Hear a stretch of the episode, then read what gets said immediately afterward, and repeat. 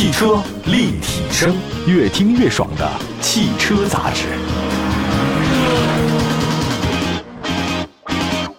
欢迎大家关注本期的汽车立体声。那节目呢，全国两百多个城市呢落地播出，线上线下往期节目很多，大家随时可以收听、转载、点赞都欢迎啊。我们经常听到这样的说法啊，这车配备的是双离合变速器，换挡快，动力传递的效率高。还有说这车呢是 CVT 啊，换挡平顺，很省油。还有说这个车呢是 AT 变速箱，可靠性高，也非常平顺啊。那如果你要是在选车的时候呢，会听到各种各样的这种说法。那虽然现在很多车都不再是手动挡，但看似很多的自动挡，厂家的叫法呢却真不太一样。它们的差别仅仅是名字，还是真的有结构上的不同呢？所以今天我们在节目当中呢聊聊变速箱。那大家应该都知道汽车核心三大件吧？啊，三大件之一的变速箱的好坏，直接决定了这个车辆的行驶的性能。它关系到了发动机动力输出的平顺性、传动的效率的高低，同时变速箱还会影响到车辆驾驶乐趣和舒适度，还会影响到车辆的油耗水平。你说它重不重要？非常重要。我们先说一下老规矩啊，历史。这个一八八六年，卡尔本茨发明了第一辆汽车吧？当时很意外啊，这款车没有变速器，只有一个所谓的减速箱，它是没法倒车的啊，也没有档位哈。但仅仅三年之后啊，这一个真正意义上的变速箱就问世了。谁发明呢？法国的标致，发明了世界上首个两档手动变速箱。自此以后啊，变速箱正式问世了。所以说，这变速箱是法国人发明。一九零八年。这个福特，那亨利·福特为福特 T 型车装备了两速自动变速器。随着变速箱的加入，汽车工业呢是飞速的发展，但它算不上真正的自动。那那个需要驾驶者清楚的知道，变速器在换挡之际需要油门的配合，才能把车辆开得顺畅。那么，一九四零年，美国通用生产了叫 Headlamatic，这是世界上第一台真正用于大规模生产的全自动变速器。所以说，真正的工业变速器啊。那是福特加入以后有的，福特有了以后是通用开始搞，啊，这个厉害了。它呢使用液力耦合器的三排行星齿轮提供四个前进档和一个倒档。一九六九年，法国人在轿车上率先使用了电子控制自动变速器。那么到了二十世纪八十年代，这个电子技术越来越强了，所以呢，很多的自动变速器采用电子控制了。一九九零年，保时捷 Porsche 推出了一个 Tiptronic 的变速器，这个就可以具备了手动。自动可以自由切换的这种功能，但你看呢，你又有手动变速箱的驾驶乐趣，也有自动变速箱的便利性。现在这个手自一体吧，就 Tiptronic 手自一体，那在这个目前是非常流行的。大家都明白，很多大众车都是这样的。但是好像自从有了 Tiptronic 之后吧，它只用自动的，它就不用手动的，所以你浪费了啊。好，我们简单说说，我们今天在节目中算科普帖啊，说说手动变速器。现在很多车型的话呢，不再提供手动挡，但是很多人学车，比如说我吧。我就是从手动挡开始学的，那个时代啊，是一个自动变速箱完全没有普及的时代，叫什么叫 MT，手动变速箱是主流。那顾名思义，MT 是什么？自己挂档啊，一档、二档、三档、四档，倒档得摁下去再挂。大众车都是摁下去，然后再挂倒档，这怕你误挂。换挡的时候的话呢，这个也比较难啊，它有离合器，所以你左脚踩离合，然后才能挂档。但是呢，这个手动挡开多了以后啊，你的对车的特性你是了解的比较多的。通过离合器啊，传动过程中动力损失比较小。手动变速箱是刚性连接。那这段说的比较专业一点哈，就是很多人现在都没有开过手动挡的车，这是很遗憾。什么时候你要想了解这个车，就是坡起的时候，手动挡那个坡起，尤其是离合器、刹车，哇，那一个点位的时候，你会发现整个世界都 P 三 love 了。啊，我对那个感觉是太熟悉了，因为传动效果比较好。手动变速箱的燃油经济性比自动变速箱好，因为它是省油一点。各方面技术很成熟，而且非常好维修，后期的维修成本特别的低。但是呢，因为手动变速箱的操作很困难，就是现在很多人开车他不习惯，他对新手呢不太友好的。而且现在城市道路越来越挤，呃，堵车，手动变速箱啊，你老踩来踩去吧，左腿都踩圆了。那在一些我认为啊，就是可能不是很堵车的城市，你开手动挡的车的话是很有乐趣的，我非常喜欢。那么再说说 AMT 半自动变速箱，这个是什么意思呢？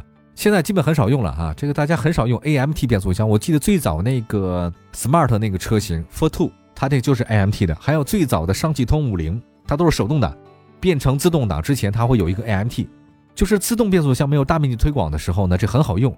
其实结构上它是手动变速箱的结构，只不过呢加了一套这个机构对离合器控制了，你的左脚就不用踩了，它机器帮你踩。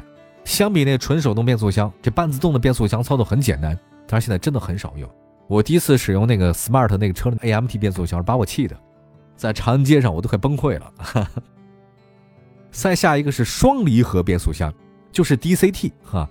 那提到双离合，大家想到大众啊，这个确实是它是比较早在大面积使用双离合的车企，但真的这个大众不是双离合的开创者，在一九四零年啊就有双离合了，直到上个世纪八十年代保时捷才用它。双离合是手动变速箱改良而来的，什么意思呢？就是两个那个换挡机构手动变速箱，一个是奇数档，一个偶数档，啊，两个离合器分别来控制。你在这边的时候，我准备着，所以这个很好用啊。那这种实现的话呢，就是预选档。哎，你在一档工作的时候，二档做准备，哎，齿轮它已经咬合了。当电脑发出换挡的时候，马上给你换挡，换挡更快，叫双离合。整个换挡过程里面，舒适性、油耗呢，这个都比手动挡有很大提高。那么它根据不同的方式呢，有干式和湿式。这干式和湿式是什么？是指变速箱的冷却方式。干式双离合变速箱采用的是风冷，散热能力很有限。这个你要暴力驾驶的时候呢，就不太好啊。遇到频繁起步的时候，你要干式双离合的话呢，就容易出现高温故障，那么车辆抛锚就有可能。所以现在很加注油冷啊，散热性特别好，所以湿式双离合还是比较科学一点的啊。双离合，这大众用的比较多。还一个就是 AT 变速箱，什么是 AT 呢？AT 变速箱呢，就是它跟双离合利用的都是齿轮传递的动力，但结构上，AT 变速箱是叫液力自动变速箱。这个就是跟那个手动挡的完全不一样了。液力变矩器它有一个非常好用的东西，相当于在手动变速箱上的离合器。内部呢由泵轮、涡轮和导轮三部分组成的，各部分之间都有液体存在，不出现过热啊，特别的好。液力变矩器呢这个方向啊，就是传统的自动挡吧，它不属于刚性连接啊，有部分损失，因为它是液体连接嘛。液力变矩器的存在，它不是刚性的，也不是齿轮跟齿轮的连接了，相对来讲它可能更耗油一点。啊，但是呢，现在 AT 变速箱已经很成熟了。原来就四 AT、五 AT，现在八 AT、九 AT、十 AT。AT 变速箱就是可靠性特别高，换挡速度很高，传动效果也不错，体积很小。啊，你纵置发动机、横置发动机它是很好用的，就叫做 AT 变速器，叫自动变速箱，这个用的是最多的目前。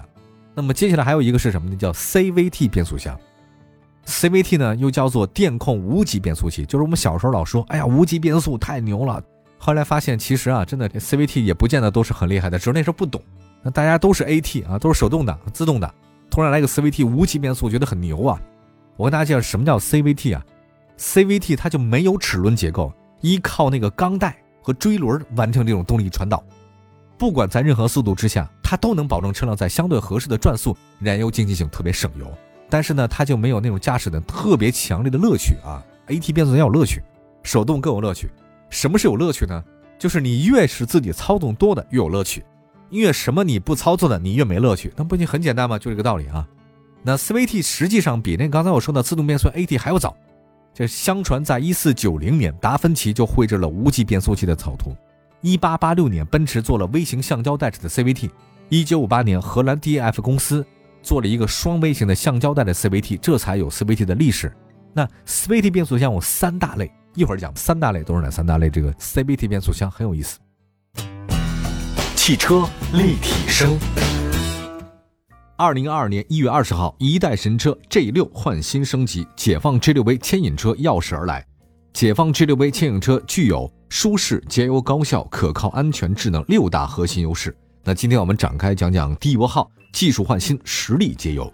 解放 G 六 V 搭载解放智慧动力域。通过优化发动机燃烧方案，提升冷却通风模块效率，后处理技术升级，实现发动机节油百分之三。通过匹配畅行版 AMT 变速箱及新四四零高效后桥，传动效率提升百分之零点五，将节油进行到底。整车优化降阻，风阻系数比其他品牌低百分之八，可采用滚阻系数为四点六四的低滚阻轮胎，再降百分之四的阻力，更适合长途高速运输。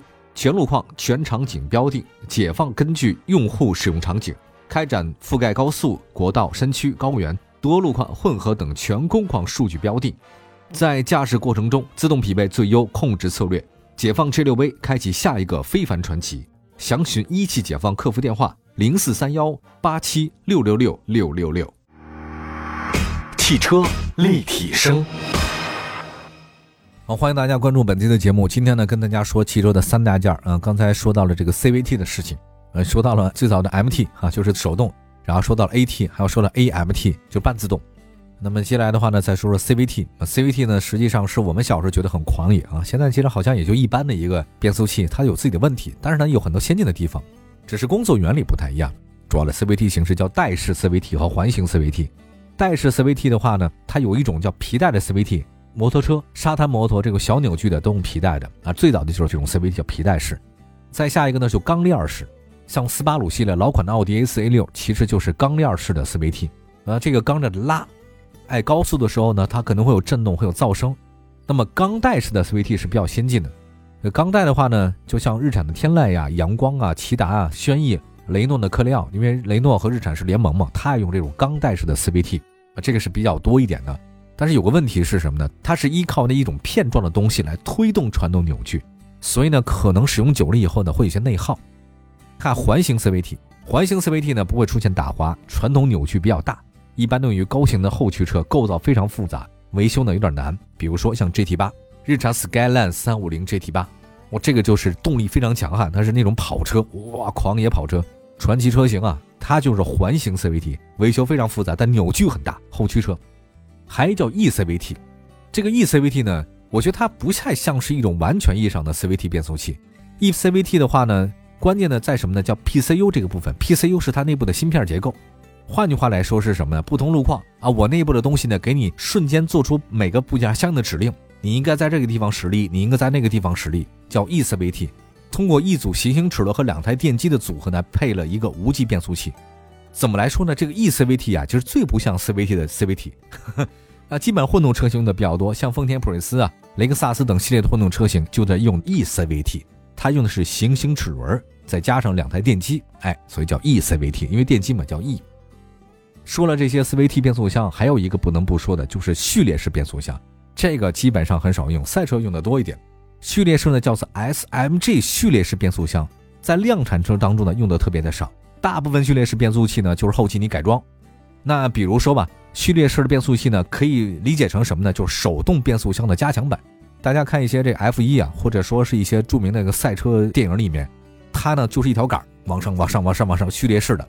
它跟手动箱不一样的，序列式呢只需要在起步或者倒车的时候踩下离合器。其他时间你不用踩，直接完成换挡，因为序列式变速器取消了同步器，再加上变速箱的齿轮也换成了直齿轮，齿缝之间的间隙更大，所以换挡的时候呢，你不用踩离合器，直接咵挂档就行了。因为齿轮强度特别高，赛车才使用嘛，所以你不用担心有损害。这种呢就有问题，就齿轮越大，它那个不咬合那么多，噪音就越大，而且品质很一般，基本上赛车才会使用。强度高，换挡的速度快，它就行了，耐造。大家如果看赛车的话呢，你看他们的序列式变速器特别给力，哐哐哐的往上加，一下是六千转、七千转，我的天哪！我到现在为止没开过六千转以上的车，时速呢确实达到过两百四，这是我在那个开车的时候达到两百四环形道试车的时候，但从来没到过六千转、七千转，这个是太狂野了。那么我们来总结一下，从结构和特性来看，AT 变速箱的整体性能性是最均衡的，适用于民用车。那目前的双离合的变速箱出镜率特别高，像我用保时捷的 PDK，宝马的那个 MDCT，迈凯伦的 SSG，这都是双离合变速箱，以德系为主；CVT 是以日系为主，性能没有那么出色，但它优势是什么？换挡顺滑、省油，在家用车的出镜率也是特别高。主流的就是一个 CVT，还有一个是 AT，再加上大众的现在叫双离合，就这几种。好吧，感谢大家关注本期的汽车立体声，了解您的爱车啊，其实很有帮助的。那对吧？您对车越了解一些，它这个你使用过程当中也还更加的舒心一些。祝福大家都有一个美好的用车生活。明天的同时间在节目中不见不散。下期我们接着聊。在路上，有卡车之声，相伴温暖每一天。一汽解放二零二二新春大拜年活动如火如荼的进行中，从即日起到二月十五号期间，购车均享四加六加六聚会政策，也就是四项国六关怀，六大尊享权益。六重购车好礼，涵盖购车、金融服务等全方位回馈老卡友，掀起了全国抢购解放卡车的热潮，同时捷报频传。一月三号至一月十号，解放新春大拜年活动七场团购共售出解放卡车七千三百三十九辆。一月十五号，湘鄂战区成交六百一十七辆；一月十六号，蚌埠地区成交一千两百零六辆；一月十七号，河南区域成交一千五百一十七辆；一月二十号。四川地区累计订车九百九十辆，陆续还有更多的订单捷报传来。那我们卡车之声之后也会将持续的关注。下面让我们一起解读四加六加六聚会的魅力何在？它如何成为市场的香饽饽呢？新春大拜年，解放一元认购、牵引、载货、自卸三大品系任选，云店认筹新车推出了多重礼遇四加六加六的超级礼包体验，四项国六关怀，包括服务再生、清理尿素结晶、DPF 清灰及积碳、诊断仪脱硫，六大尊享权益，安装 ETC 免设备费。通行费全国九五折，并提供账期服务。购车金领五百中石油联名卡，持联名卡加油享受全国最高优惠。解放独有车队管理免费试用三个月，安全管家车险送设备免服务费。六重购车好礼送：新车购车礼、首月减免礼、老贷新购车礼、无息贷款礼、还款无忧礼以及国五延保礼。送设备、送油卡、送服务、送金融。这次解放是给足了诚意。要购车就现在，详询一汽解放客服电话零四三幺八七六六六六六六。